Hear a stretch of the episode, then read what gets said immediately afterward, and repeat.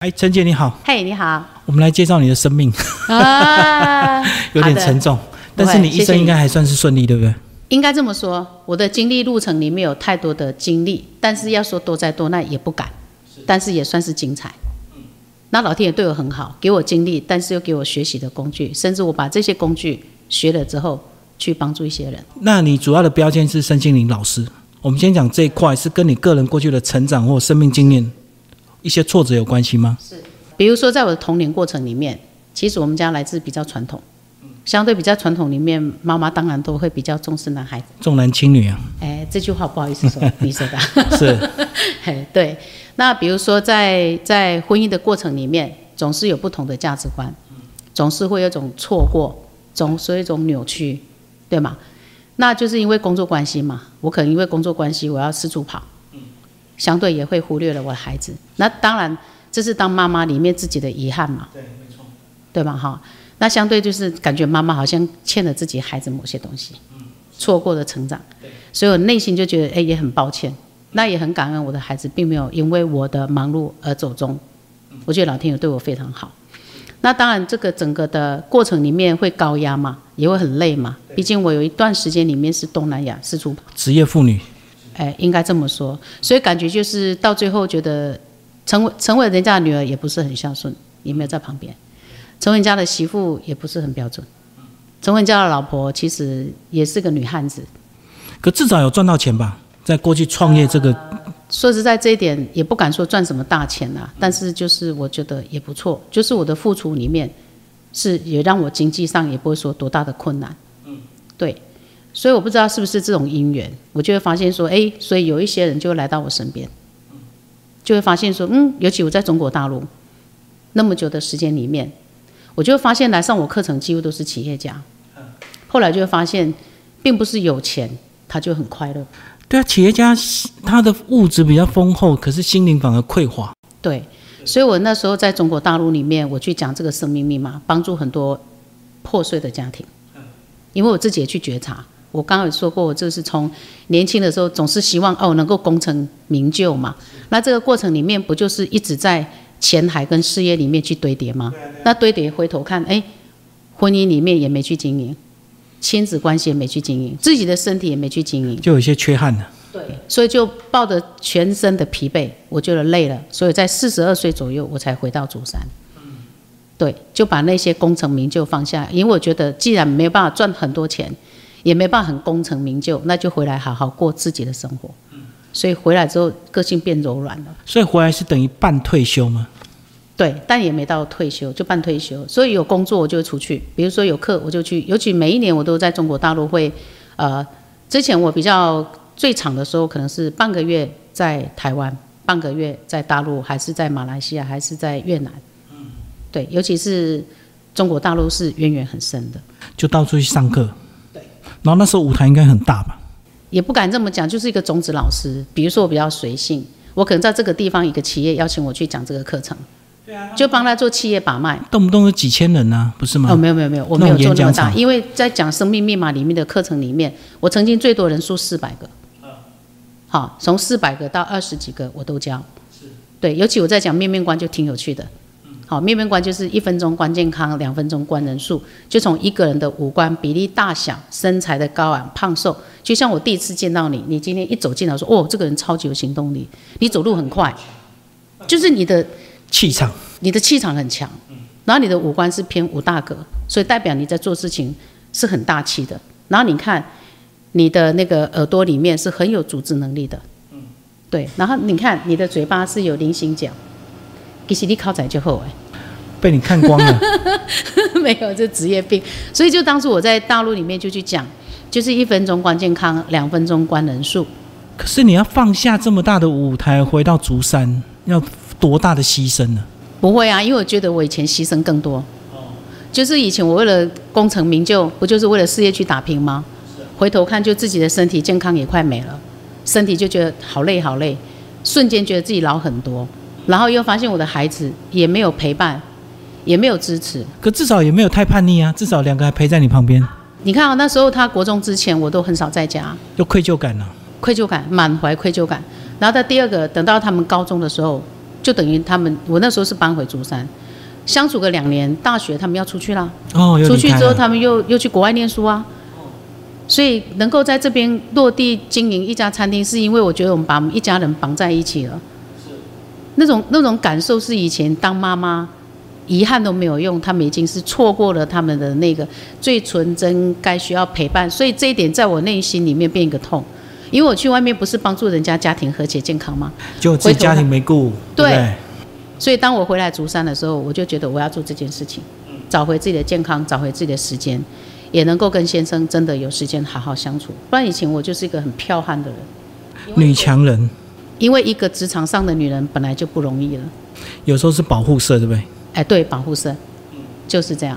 所以后来疫情又让你们家庭关系更紧密，哎，真的。才会有这家餐厅嘛。但是刚开始餐厅的时候也是彼此很拉扯的。为什么？因为孩子已经大了对他有他的想法跟主观，啊、而且我们就是素人，谁听谁的。对啊，大家都不服谁嘛，哎，因为没有人本科嘛，没有一个人是专业的，所以就是从很多不专业的，然后到大家要拉扯，所以我们的前半年是撞击的很厉害。对，吵一吵都不讲话，只有我老公没哭过吧？我们三个都哭过，就拉扯。但是到后面慢慢就磨合了，因为就慢慢脚步就差不多，现在就觉得各尽其职，挺好的。所以就在上班的时候，我就觉得哎挺好玩的。应该营运也有上轨道了，你们心情大家才会慢慢的愉快起来嘛。我觉得很感恩哦，因为想说，你看我们开这家餐厅，没有招牌，也没有广告，然后基本上我们的定调以这个会所型的餐厅，其实我们就是希望第一个让大家一家人在一起，第二个我们希望开一家呃竹山没有的形态，然后锁定就是让外地的家人回家，因为我们是一家人来经营回家吃饭的经营理念，所以我们希望能够把这个变成一个国际村。何谓国际村？让外地人通通会跑来这边用餐。你们等一下挑战竹山的消费水平啊！哎，也没挑战，但是他们可以庆祝的时候回家，他们可以贵宾的时候带回来，他们觉得哎还挺有面子的，因为竹山有这样一家餐厅。对，那让外地人会觉得很新鲜感。在这个山上，尤其竹山并不是一个有名的地区，人口数也少，对，也没有什么观光，也没什么特别的产业。那为什么会在这里？第一个，因为我觉得身为竹山人，我看懂竹山，我爱竹山，我希望就是开这样一个餐厅，让很多人不相信竹山这样一家餐厅，很有温度，然后让很多人愿意来这里用餐的时候，我都会问他：啊，你接下来要去哪里？很多人是冲着蝶舞花间回来吃饭的哦，因为我们有一票铁粉，我们的回笼率有七成。那我就告诉他们说，你不要只有这边用餐，你可以去附近哪里吃喝玩乐住下来啊，想办法让他们住下来啊。住下来之后，他就带动怎么样竹山的消费，这是我们觉得这家餐厅真正的含义。所以为什么的名字叫做蝶舞花间？蝴蝶其实它是象征善良、浪漫、爱恋、缤纷，所以你看我我们的花园就是四季缤纷嘛。所以我们希望它是一个很有温度的餐厅，所以每一个家人一到门口打开第一句话是欢迎你回家，回去的时候是欢迎你下次回家。也因为这个理念，我们不收任何服务费，甚至在他生日庆祝的时候，任何节日你就回家，你回家里面的这些庆生的花以及庆生的这个蛋糕还是红饼，通通不用钱。招待。招待，但是你要事先讲，没有事先讲我就没有办法。甚至我在花园里面跑一圈，就帮你做一个花圈送给你。可是营运到现在是会发现位置不够啊？不会呢，因为我们就坚持这个位置，哦，再多就没有了。因为我觉得花园是第一重要，用餐的环境的人数，我觉得这样子就不会像。当然我们是餐厅定调，但我们不希望就是很餐厅的味道。就不喜欢拼翻桌率，对对不对？没错，好好的招待一个客人，对，就是你专门为我而来，我可以专门为你来准备。所以通常我们前置要做很久时间。你看我们的花园这样四季缤纷，好，我们我们的理念就核心价值就是说，我们是因为一场疫情，两瓶啤酒，一家四口，好，两年筹备，花若盛开，蝴蝶自来，四季缤纷，花落餐盘，品在地，吃节令，支持友善跟共好。所以为什么我们的旁边要放那么多小农的产品？第一个，他一定要听故事，才知道我们要表达的是什么。第二个，一定要说菜，每一道菜我都会说菜，只有说菜，他才可以认识我们在地的食材，跟用心，还有我们主厨要表达的主厨的灵魂在哪里，所以这些小农都是你亲自去拜访过的。都是几乎基本上都是认识的，而且从产地到餐桌，第一个就是我也没有说，哎，你一定要给什么到市场的批价，小龙你说多少我们就多少，当然我们会加一点费用，毕竟我们是一个营运的地方。第三个就是我们帮消费者来把关，那他们买到的可能就是最新鲜的，因为产地直接到餐桌嘛。对，那他买到是一个友善跟共好，我都很感恩我们回家吃饭的客人，我都说你只要回来吃饭，你就在帮助我们竹山的经济了。好，你刚刚提到你年轻的时候也曾经因为拼到这个身体不好，那对比现在有没有因为这样的营运这样的一个方式，让自己的身体也越来越好呢？呃，第一个以体力上来讲，这个年龄我还在满地跑，还要端菜说菜，其实是累的。但第二个就是我会尽量给自己比比较有时间嘛，我可以切断嘛。你如果在国外跑，是不是没办法切断？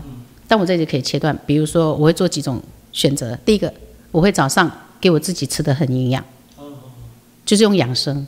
就比如说，我可能会打这个蔬果汁来喝，精力汤啊，是不是？精力汤，喝鸡精，吃坚果，吃蛋，我的早餐，然后再做一个甩手功。第二个，我会打赤脚满地跑，接地气，排能量。如果不是觉得对我们的家人不礼貌，我很想打赤脚说菜。就打赤脚走来走去就对了。我在这里会两小时的打赤脚，我不是要去花园摘那些花吗？啊然后要切水果，这里的水果盘都是我自己亲手选、亲自切，我都把每一个水果最末端最不甜的我都吃，甜的我才会把水果给我们的家人吃。留给客人，留给家人。嗯，是，所以我一定会打赤脚。如果你要是在我的这个前置动作你来，就看到我打赤脚，满地跑，备菜备菜、备水果，是这就是我觉得我能够为自己做的。好，那如果说我们在山上的餐厅一开始，我们不是自己的地方，我们请很多人，我想我压力就来了对因为营运成本。对啊，所以这是选择题。当然，这样的选择之下，你看我今天早上一来八点到现在，要站、要跑、要说，还要招待客人，还要陪客人。还陪客人。然后有些人他没有问题来找我，有些是真的是知道我能做什么。哎，真的，经过你这样菜一说之后，就特别好吃了。要不然真的食之无味，不知道在吃什么，对不对？充满灵魂，对啊，对啊。因为有我们想要表达的，就是一菜一心意，包括我们的饮料也是。你看，我我想我自己国内外这样跑，我不敢说我们很米其林，但是很多家人都说我们是他心中的米其林，因为它是有温度，它有层次。你看，我们连花砖都是自己从花园里面摘的花，然后我们的我们所选的这些食材就一定要选到不是最贵，但是我敢说是我们我们选到是认为最好的，就是比较最原始的，包括你品尝我们的饮料也是。对啊，你的冰块里面都有花朵。而且每一杯都独一无二。为什么？我们会放不一样的花砖，放不一样的鲜花，它就是一个专属的味道。所以人生就因为疫情得到更家庭的圆满，然后创业二次创业成功。哎，成功也不敢讲啦，就是就是我们一家人先在一起，然后我们每一道菜、每一个饮料，我们是全家人去研究过，不同面向嘛，因为每个人的能量不一样。端出来很漂亮，可是过程我相信很多争执，真的，因为你身为妈妈，有时候一定主观比较强，对，小孩很辛苦，对他要跟我对着干。你年纪大是你最厉害的嘛，所以当儿子这句话告诉我之后，其实我蛮冲击的，嗯，我就开始觉察，稍微退一点，我是不是太傲慢了？我是不是太自以为是啊？然后就发现，嗯，我不要心气那么高，我应该心量出来，然后就发现，嗯，我我要检讨。所以我是会跟儿子说：“儿子，对不起，我真的会跟儿子道歉哦。我说对不起。”所以后来分工明确之后就顺利了嘛。哎，对，所以我们的主厨就负责每一季就一个季菜单，但季菜单之前他要做很多的功课，毕竟是素人嘛。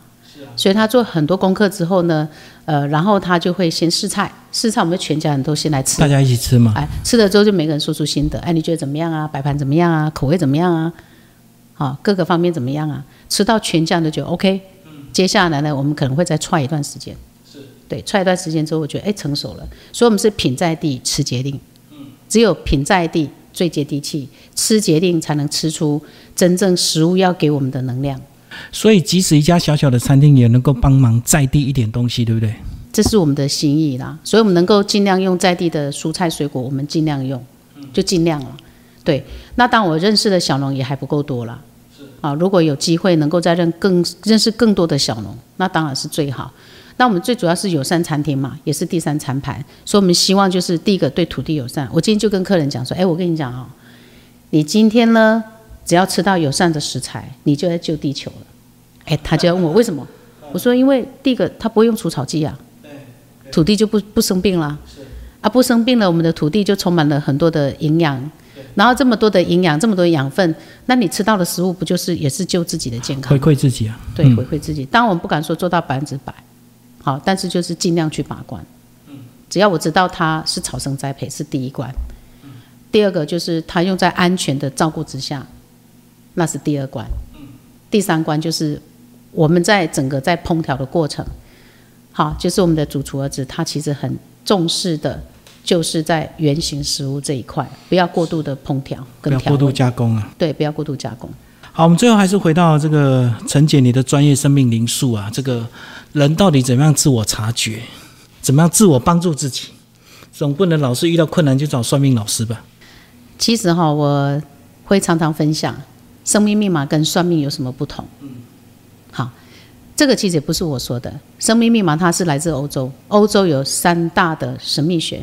第一个是塔罗牌，第二个十二星座，第三个生命密码。那生命密码其实它就是一个数学、科学、哲学、艺术、灵性、直觉、色彩，统合出一个自我的核心价值的盘点出来。所以我做的只是秒读，然后呢盘点。那我已经教了十几年，我解了一万多个案例。这个觉察就是说，如果你认够认识你自己，就会活出自己。但是如果你了解对方，就不会去绑架对方。哦，情绪勒索。对，因为以前我会情绪勒索。你，我是你妈。就是自己都认为自己很厉害嘛，然后付出很多嘛。然后我就发现教学相长，但是还要一个觉察。如果自认为自己很厉害，我很会哦，我很会解例解案例，我我很会教，我觉得那也不是重点。重点是我要不要用在我自己身上。就是当我拉扯的时候，哎，我原本啊，原来我们家。CEO 为什么他变 CEO？我们家很有趣哦，我们家是学过密码，全部学过密码，然后是经过盘点的哦，才决定要在哪个位置。比如说我们家的老大，他就是一号人，CEO，CEO。当然刚开始他会抗拒，是你说 CEO，我没说我要做 CEO，我说非你莫属。为什么？因为他是一号人，一号人就是扛责任、开创术、前进引领者，所以他就最好的领头羊，所以我们就决定让他当 CEO。那为什么叫我们会会变成无菜单创意料理呢？是因为我们家的主厨他是三号人，三号人很有趣哦。你看他自行自义哦，他趴过来的时候是 M，躺过来是 W，哦，横过来是一，是不是他是个最多变的？他不能接受一成不变。然后因为他有两条才华线，第一个就是才华艺术线跟美学线，所以他餐一定是很多变，很有创意，很美学。对，然后厨师要体力嘛，对不对？他有体力线。他有一个一五九的体力线，所以我们才变成无菜单创意料理啊。我们是这样定调的。哎，阿陈姐，你几号？我九号啊。哦。九号就大头症啊，他就是一个梦想家，然后就是哇，很多的想法，很多的点子王。就创造梦想，让他们去实现。创造梦想，然后就是适合当画家。你看我说话都不打结，所以我所从事的行业，其实九号他就是一个上帝的分身，他要做到大爱，他做到大那多不容易，精神的引领者。九号就是一个头很大。脚很轻，所以他很适合当修行啊、宗教啊，然后当心灵的这个这这个分享者啊。这是九号，那我们家老公就八号，八号就是企业家。你看，唯一没有出口的数字就是八，你八有没有？他是没有出口的。那你横过来，他就是一个什么因与果最有力量的，所以他叫企业家。企业家的话，他就是一个一切在我掌握之中，他不去做自己没有把握的事情，所以我就说他其实是我们家最高的领导者。你们都可以各自其职，你们可以做你们的事，平常不啰嗦，哎，也不管你们，但是一切都要在我的掌握之中，所以大的方向、大的决策都要他排版定案。可当你们母子吵架的时候，他不就要做决策吗？他不叫他不会，他说这是情绪，你们自己去处理。哇，他这么有智慧。这个跟公司的营运没关系的时候，他不会理的，他不会去管我们纠结的。所以我们有分成说啊，比如说有些偏理性。就比如说我们家的这个一号跟我们家的八号是非常理性，跟他谈一定要谈重点，不要太啰嗦，不要太直接。